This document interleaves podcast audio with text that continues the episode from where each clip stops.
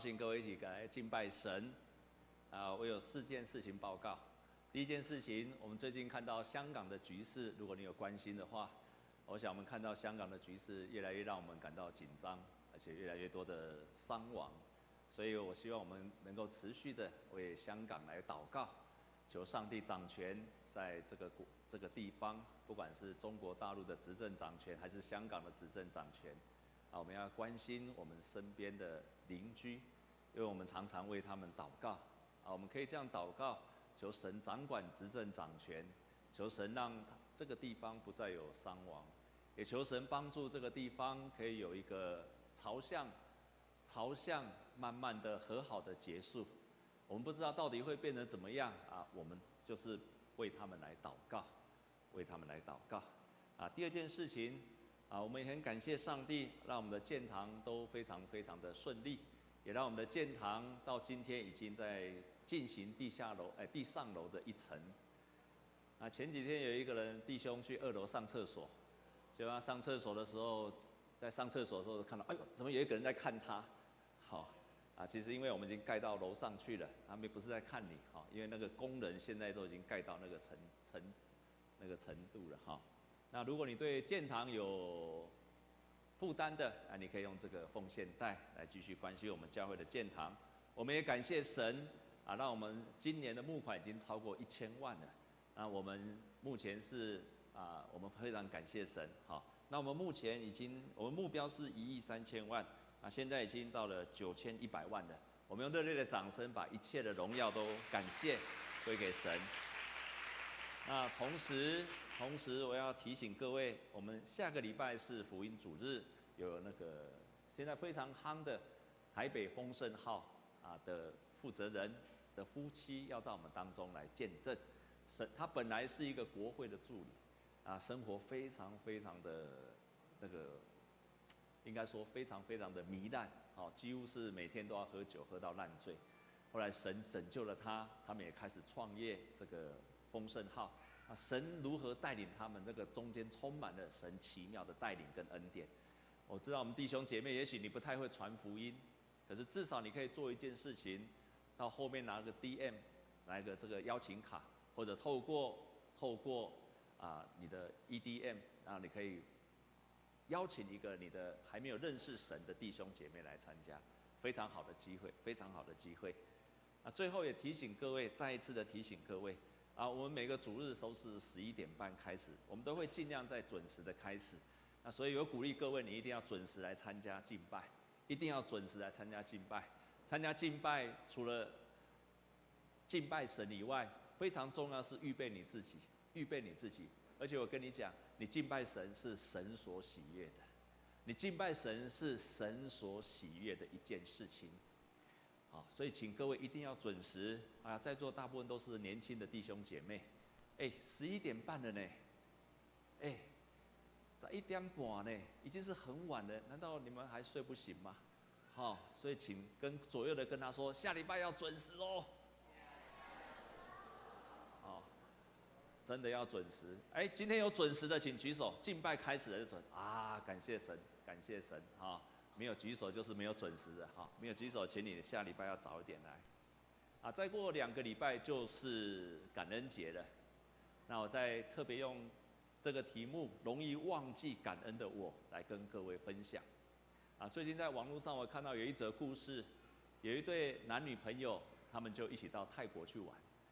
他去玩的时候回来，那朋友就问他，哎，就先问那个姐，问那个啊女的，啊你们去玩玩的怎么样？哦，太好了，太好了！我们在那个泰国的那个沙滩的上面，然后躺在地上，我人生第一次躺在沙滩上，然后一整晚我们看着那个漂亮的星星，太棒了。然后每天我们都去吃那个酸泰式的酸辣汤，啊，泰式的烤鸡，啊，太棒了，多么美好美好的旅程啊！我真的很想要再去一次。然后接下来他就问那个男的，哎，啊，你们去泰国玩玩的怎么样？糟透了，我下次再也不去了。那女朋友一大早起来就开始玩电脑，也没有做功课。我们去了那么多天，才去几个地方而已，真的是糟透了。我下次再也不要再去了。这个朋友就想说，哎，你们是一起去的吗？你们是去同一个泰国吗？怎么玩回来会完全不一样？会完全不一样。后来他再认真的想，哦，原来真的，真的有一些人，他的人生永远会记住，即使去这么漂亮的地方，这么好玩的地方，他的人生永远会记住不好的部分。可是有些人就会记住感谢的部分。过了几年，这对男女朋友就分开了，然后这个朋友又遇见了这个男的，就问他说：“哎。”啊，现在女朋友怎么样？因为这男的又交了一个女朋友。这个男的说：“哎，这个女的真的是糟透了，跟他玩好无聊哦。哎呀，我真怀念以前那个女朋友。我还记得有一次跟他去泰国玩的时候，那真的是太好玩了。亲爱的弟兄姐妹，有些人的人生，他都一直记住他人生不好的那一面。你的身边，你的家人或者你的朋友，有这样子的人吗？”如果有，请你把手举起来。哦，我的，我的身边没有很多这样的人，但我的会有很多这样的人。真的，很多的人，他都永远记住他人生生命当中那不好的部分，很奇怪。我在想，为什么人很容易忘记感谢，但是常常会抱怨？我自己整理之后，大概有三个理由。第一个，就是当人面对前面的不确定的时候。遇见一个困难，而且不确定它会怎么发展的时候，在那个时候我们就容易抱怨了，就容易抱怨，因为不知道下面的路会怎么样，不太确定的时候就会这样子。但是第二个理由，我觉得最最容易发生的，有一本书叫做《不抱怨的世界》，那是好几年以前非常全世界非常畅销的书。你们还记得好几年前大家都喜欢戴那个塑胶手环，还记不记得？哦，那个就是这个牧师写的，啊，这个牧师叫做威尔包温，他写了叫《不抱怨的世界》，然后他就分，后来他去访问了很多人，他就写了一本书，就是这本书《不抱怨的世界》。那个时候在台湾也非常的畅销，我也去看了。那他就开始发行了那个手环，就是说你如果抱怨一次，就要把这个换过来；那你如果再抱怨一次，就要把手环换过来。如果你再抱怨，就这样换过来，提醒你要 complain free，你不要再抱怨了。结果当他这样，你知道当这个牧师开始戴这个手环之后，你知道发生什么事情吗？他一天到晚都在换手环。他就说，为什么人容易抱怨？你注意听他的定义。他说，我们为了获得同情心，好让我们可以不去面对我们不敢面对的事情。为了获取同情心，别人同情我们，好让我不需要再去面对我不敢面对的事情。所以这边有两个，就是我希望抱怨得到别人同情我、认同我，好让我不用去面对我不敢去面对的事情。我再说一遍，得到别人的同情，好让我不需要去面对我不敢面对的事情，我就抱怨了。抱怨最容易的，抱怨最容易的，因为我不想去面对。这个最方便的，这是第二个理由。啊，我记得有一个有一个学校，啊，有一天那时候高一的学生就集体跟校长抗议，说校长啊，为什么为什么每一次全校打扫厕所都要高一的学生呢？为什么不是其他年级？为什么都是由高一的人来打扫打扫厕所？抗议，非常的。不公平，他们就去跟校长抗议了。结果校长在新的学习就说：“啊，上一学期、上一学年，因为有高一的学生不满，说因为只有高一的学生要上厕所，以今年我们改变了政策，从现在开始，从现在开始，我们由高今年由高二的学生来开始打扫，然后明年换高三的学生来打扫厕所。我以为抱怨会有效，但是不一定的。”所以这个报恩就说：“我们抱怨，以为我们抱怨有效。”第三个理由，这是我自己非常重新去认识的一个理由。为什么我们容易抱怨？我要清楚的告诉你，容易抱怨是人的罪。你一定不会认同我这句话。我是经过好几年我才得到这个结论。可是也许你并不会认同。可是我真的要告诉你。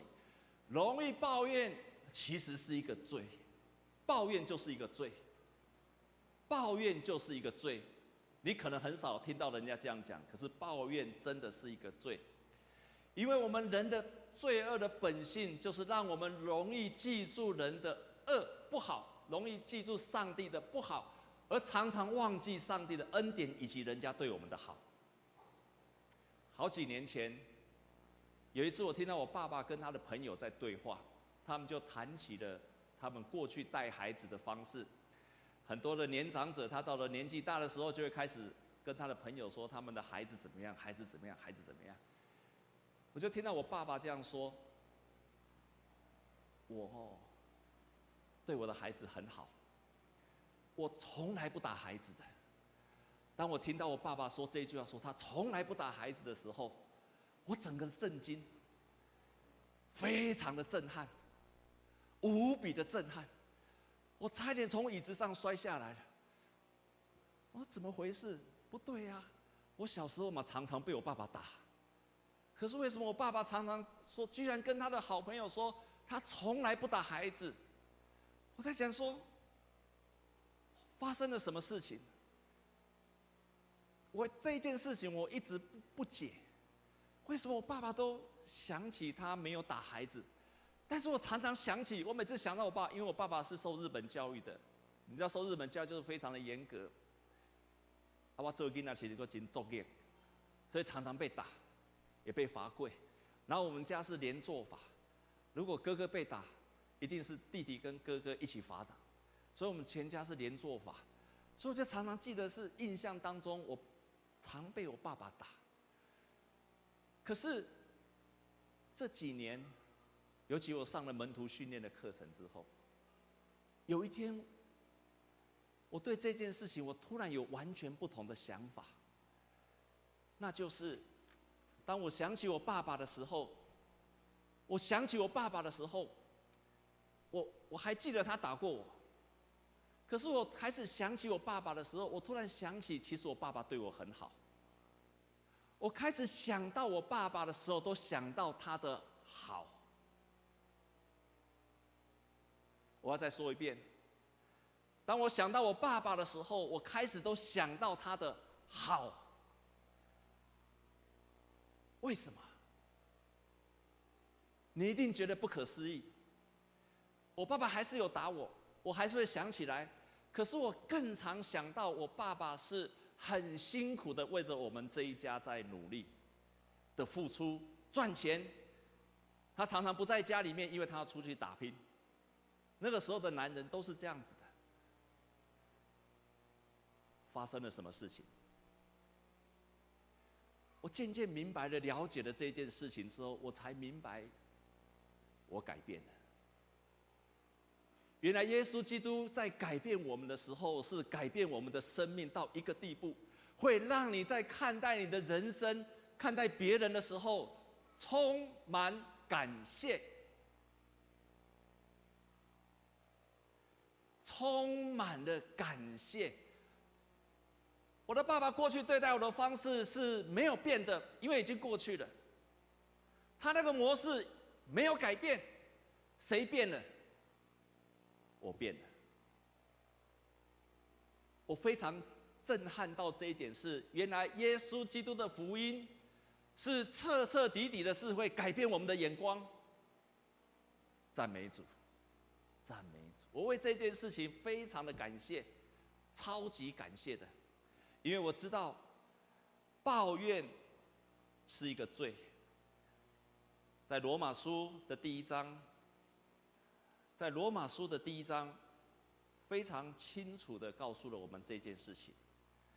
罗马书的第一章的第二十一节这样子说，他说。因为他们虽然知道上帝，却不当作上帝来荣耀他，也不感谢他，他们的思念变为虚妄，无知的心就昏暗了。原来我们不会感谢神是一个罪，我们没有感谢的心是一个罪，是一个罪。我这件事情让我非常的震撼，因为上帝改变了我的眼光。我们看今天我们所读的圣经节里面，我们可以看到以色列人他们就是犯了这三个错误。他们第一个错误，他们以为抱怨是有效果的。他们面对前面的道路不确定的时候，他们开始抱怨。他以为抱怨是有效，他就不用去面对的。那第三个，他们忘记了这是他们的罪还在他们的身上。弟兄姐妹，我今天从我的心里面有一个很深的期待。这一周跟下一周，我都会谈这个主题，我都心里面有很深的期待。我希望你听了牧师的讲道之后，我如果在这一次、这两次的讲道可以改变你的眼光，让你的眼光看见了你过去的人生当中那些不好的事情，你突然看见了，很感谢神让我经历这一切。那我跟你讲，价值连城。我们跟左右的跟他这样讲好吗？愿你的眼光充满感谢。所以，当我们看见这群以色列人，当他们离开了埃及，到了旷野当中，他们到了旷野的当中，上帝带领的这一群人，摩西的带领的这一人，是超级爱抱怨的一一一一个民族，是一下就忘记上帝恩典的一个民族，是超级让人家讨厌的一群人，他们真的不是太好的人。在那一路上的旷野的当中，他们不断的抱怨，照圣经上的记载。如果我们今天没有读，可是你如果有兴趣回去读这一章的二十二节说，这些人看见我的荣耀和我在埃及跟旷野所行的神迹，仍然试探了我十次，仍然试探了我十次。换句话说，上帝在埃及让他看见他所行的大神迹，让他看见红海开了，在旷野给他吗哪吃，让他看见那个。火柱跟云柱在带领这个民族，可是这一群百姓仍然有十次不断的试探神，不断的埋怨神。照圣经上的记载，他们试探神，他们不听神的话，他们藐视神，他们向神发怨言，然后他们厌弃了迦南地，他们行奸淫的罪，他们甚至抵挡神。在所有的抱怨的当中，今天所读的圣经节是最严重的一次，因为上帝差遣了。哎，摩西差遣了十二个人，他们已经要准备进入到迦南地了。然后他们要进去迦南地的时候，摩西差遣了十二个人，十二个探子先去探那一块迦南地，要看那一块地，上帝要就是要赐给他们，早就说好要赐给他们。当这十二个人去看的时候，当这十二个人去看的时候，他们看完之后回来有三种的反应，一共有三种反应。第一种反应就是那十个人的反应。那十个人他探望回来的时候，照圣经上所记载，他们大为生气，然后他们就开始发抱怨，在这个是在他们所有的抱怨当中最严重的，他们抱怨摩西带领他们出来，所以他们就说：早知道我们死在埃及就好了，我们留在埃及就好了，我们干嘛死在旷野？我死在埃及还比较好，干嘛走了那么多天，最后还是死？这是他们第一个抱怨，而且他们第二个抱怨。上帝，你干嘛带领我们要跟这一群民族打仗？因为那个地方的人是高强马大的人，那个地方的民族是城墙是坚固的，所以他们开始抱怨了。他们抱怨完之后，他们居然干脆他们想要杀死摩西。哎，哎，哎，摩西是谁呀？带领他们出来的，拯救他们的人。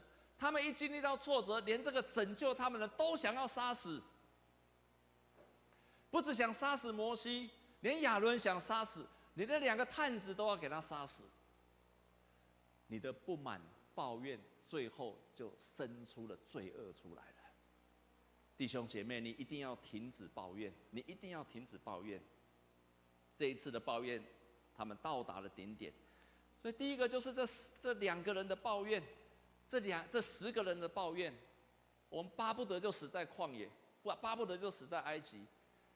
你干嘛让我们死在这个地方？我们的儿孙是不是都要死在这个地方？非常非常的抱怨。但是有第二种人，面对同样的处境，面对同样的处境的时候，他们有不同的态度。圣经记载，约书亚跟迦勒看到同样的情形，同样的可怕的敌人。同样看见坚固的城墙的时候，这两个人居然这样说。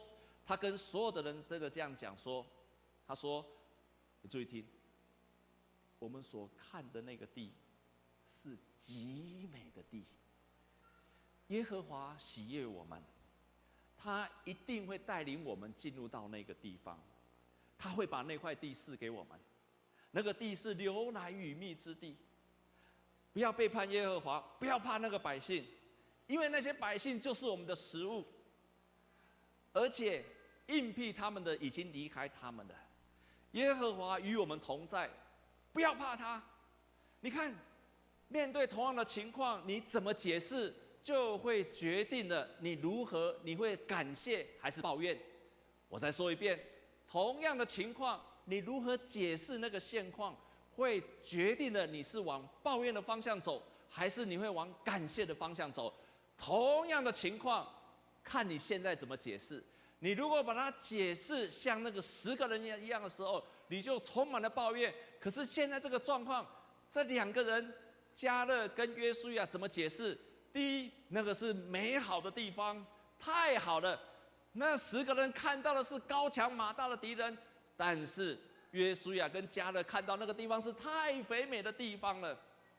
第二个，耶稣亚跟迦勒说：“上帝要把这个事给我们了，他一定会与我们同在，他一定会与我们征战的。”第三个，他说：“对方的神已经不在了，我们的一定可以打败他们，耶和华一定与我们征战。”而且他最后得到一个结论，就是我们赶快去征战吧。你看多么不一样！太棒的解释了，亲爱的弟兄姐妹，愿你就是成为耶稣亚的人，在你面对的现在的现况，愿你就成为约书亚，好吗？你一定要成为约书亚。我们中山教会要成为充满约书亚的教会，不要充满那十个探子的教会。阿妹吗？你就是约书亚，你就是加勒，你同样的情况，你就看到了机会，你就看到了上帝的赏赐，上帝的同在，上帝要与你一起征战。我曾经看过 TED 的一个演讲，他就分享，他说：当你面对压力的时候，这件事情到底会成为你的帮助，还是成为你的困难？到底，请问弟兄姐妹，压力会伤害你吗？还是压力会帮助你？压力会伤害你，还是会帮助你？是吗？压力会伤害你，还是会帮助你？后来我在那个 TED 演讲里面。我看到那个心理分析师，他说：“他说，当你面对同样的一个困难的状况的时候，所有的人都一样，所有的人都一样。那个时候，你会开始心跳加速，嘣嘣嘣嘣嘣嘣，你的血管会扩张，然后你会冒汗，然后每个人都一样。他说，每一个人都一样，都遇到那情况。可是，我听那个演讲分享的时候，我就明白了，因为他说，可是如果你把这件事情当做对你是有益的。”当做对你是有益的，那么虽然你，虽然你血管扩张，虽然你心跳加快，虽然这些情形你也会紧张，可是他说这样子的人，他所经过这件事情呢，就好像经过了一个很大的喜乐的状况，对他的健康是毫发无伤，而且是有帮助的。可是如果你把这件事情当做是你的伤害的时候，那压力就真正伤害你的。所以，亲爱的弟兄姐妹，我今天要正式的告诉你，你所面对的压力，我要跟你讲，它是中性的。端看你如何解释它。你如果把它解释，这绝对对我是有益的时候，那么它就成为你生命的帮助。赞美主。耶稣亚跟迦勒就是看待这件事情。他说：“太好了，我们赶快去杀敌吧，我们赶快去得到这个地吧。”弟兄姐妹，你现在头脑如果还有负面的思想，就奉耶稣基督命令他离开，命令他离开。所以，当你如何去解释他的时候，会决定了这件事情对你是重要的。对你是注意的，还是有害的？好几年前我看到看过一出电影，叫做《摔跤吧，爸爸》。有看过这出电影的，是个印度电影。有看过的请举手。啊，太棒了！一个太，这个是一个真实的印度的一个一个人所改编成的。它里面是说一个爸爸，他是一个摔跤的高手，印度人。可是他因为后来受伤，他就没有办法摔跤。他心中一直有个遗憾，就是不能再。从摔跤去得到全国的冠军。有一天，他突发奇想，他就看着他的女儿，然后他想说：“为什么我不训练我的两个女儿来摔跤呢？”我们知道，在印度是非常歧视女性的地方，所以他从那一天开始，他决心决心训练他的女儿成为一个摔跤，那他就亲自训练她，亲自训练她。摔跤学校不接纳他，他就自己来自己来教他的女儿做摔跤。那你知道，当然要经过摔跤的人，很多东西不能吃，每天早上四五点就要跑出来训练。然后呢，每天呢，他看他的女儿到处喜欢去玩，就干脆把他女儿头发都剪掉了，不让她到处去玩。爸爸非常非常的严格，这个女儿两个女儿都非常的抱怨爸爸，常常抱怨爸爸说：为什么我不能像其他的印度女孩子，化化妆啊，穿漂亮的衣服啊？我为什么不能够睡晚一点？我为什么不能够吃那些东西？我不能为什么不能够去参加 party？所以就非常非常抱怨这个父亲。直到有一天，这两个女孩去参加她的好朋友的婚礼，在婚礼当中，大家非常的快乐，在那边非常非常的欢乐之后，她跟着这个女性的好友一直到她的闺房去，他们就跟这个新娘说：“我真的好希好好希望有你这个爸爸。”这个要被嫁出去的闺蜜就跟他们两个说：“她说，我希望有你这样一个爸爸。你现在看我爸爸，从小我就要洗衣服、做家事，然后我长大了，就被迫要嫁给一个我不爱的人，为了减少家庭的负担。可是看看你爸爸。”你爸爸为了教你们摔跤，被村里面的人所有的人嘲笑，好让你们能够得到摔跤的冠军。他忍受所有的人嘲笑，而且忍受他让他的女儿变得像男人一样。他为的是什么？他说：“还不是希望你有你自己的人生。”他哪里做错了？你的父亲这么努力。让所有的人嘲笑，还不是希望你有你自己的人生？他哪里做错了？上帝在以色列人在旷野当中，在面对到要进入埃、进入迦南地的时候，让他们遭受到前所未有的打击。上帝提出了解释，他说：“他说，我将你从埃及之地为奴之家领出来。”引导你经过那大而可怕的旷野，有火蛇、有蝎子、干旱无水之地，让你从坚固的磐石中流出水出来，为的是什么？要苦练你，试炼你，叫你终身享福。上帝要带领以色列人经过那个旷野，试炼他们，苦练他们，为的是让这个民族成为一个坚固的民族。终身享福，上帝哪里错了？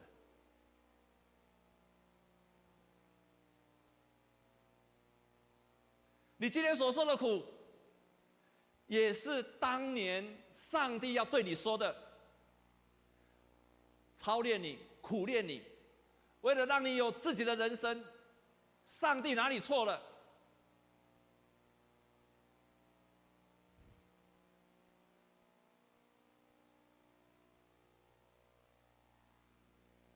我们必须学习对过去，即使再怎么辛苦，要找到你可以感谢的点。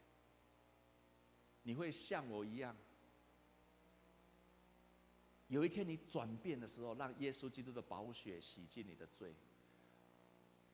我之所以有这样的转变，是因为我在十年前受了门徒训练之后，有一天我发现奇怪，为什么我在看每一件事情，我都看到值得感谢的事情，我非常震撼我的改变。终究，上帝要操练我们成为一个充满感谢的人，充满感谢的人。所以，你好好检视你自己，检视你的语言，检视你的心，检视你看每一件事情的时候，检视你看你过去的人生，抱怨还是感谢，然后。你要为你现在正在面对的情况，你也要找到感谢的事情，努力的去找到感谢的事情，让做不到就求耶稣基督帮助你。求圣灵改变你。对过去我找到，我一你一定可以找到上帝带领你的部分。对现在，你一定可以找到感谢神的部分，还不止这样。我们学习十分之一的感谢神，我们从付出中当中记住神的恩典。在好几年前，在美国曾经发生过这样的事情，在美国的乡村，啊，有一个学校，一个老师，这个老师有一天，因为学校因为没有钢琴，所以这个老师就写了一封信，寄给福特，哎，那个当时候的啊汽车大王福特。那就寄给他，跟他说：“我们学校没有钢琴，那你们是是不是可以捐钢琴给我们？”没有想到，那个福特收到这个信的时候，当时候的钢琴好几万美金，没有想到福特只寄给他一百块的美金。亲爱的弟兄姐妹，你如果跟郭台铭募款，说我们缺了一百万，结果他只给你一百块，请问你会怎么想？你一定气死了！啊，这一百块寄来是要创啥？你寄了要寄较少，归去卖寄较好。寄这一百块，我们才被冲上。福特就寄了一百块给他，这个老师就拿着一百块，去买了花生的种子，然后就开始跟那些学生种花生。第一年收成了，赚了很多钱，他们继续再耕种。到了第二年又种赚了更多的钱，他们就用所所赚的钱，足够的钱去买了一个钢琴。然后这个老师呢，就拿着这个花生的。花生，然后跟写了一封感谢，就告诉福特说：“谢谢你，你当年你两年前捐赠给我们的一百块，我们去种了花生，买了种子种了花生，现在我们已经有足够的钱买了这个钢琴，非常谢谢你当年捐赠给我们一百块。”福特就回了他，里面附上一万块的美金，然后跟他说：“我我很多人跟我要募款。”可是每一次我捐给他们一百块的时候，这些人都充满了抱怨，都充满了抱怨。只有你，不但去拿这个去买花生，买了钢琴，你还写感谢给我们。我以你为荣，以你这样子的老师为荣。从今天开始以后，如果你的学校需要什么经费，你尽管写信给我，我一定负责到底。这就是我们神做事的方式。如果你经历到神奇妙的恩典，而且你充满了感谢，感谢会换来更大的感谢，感谢换来神更多的祝福。以色列人的抱怨换来了神更大的处罚。那一件事情你怎么解释？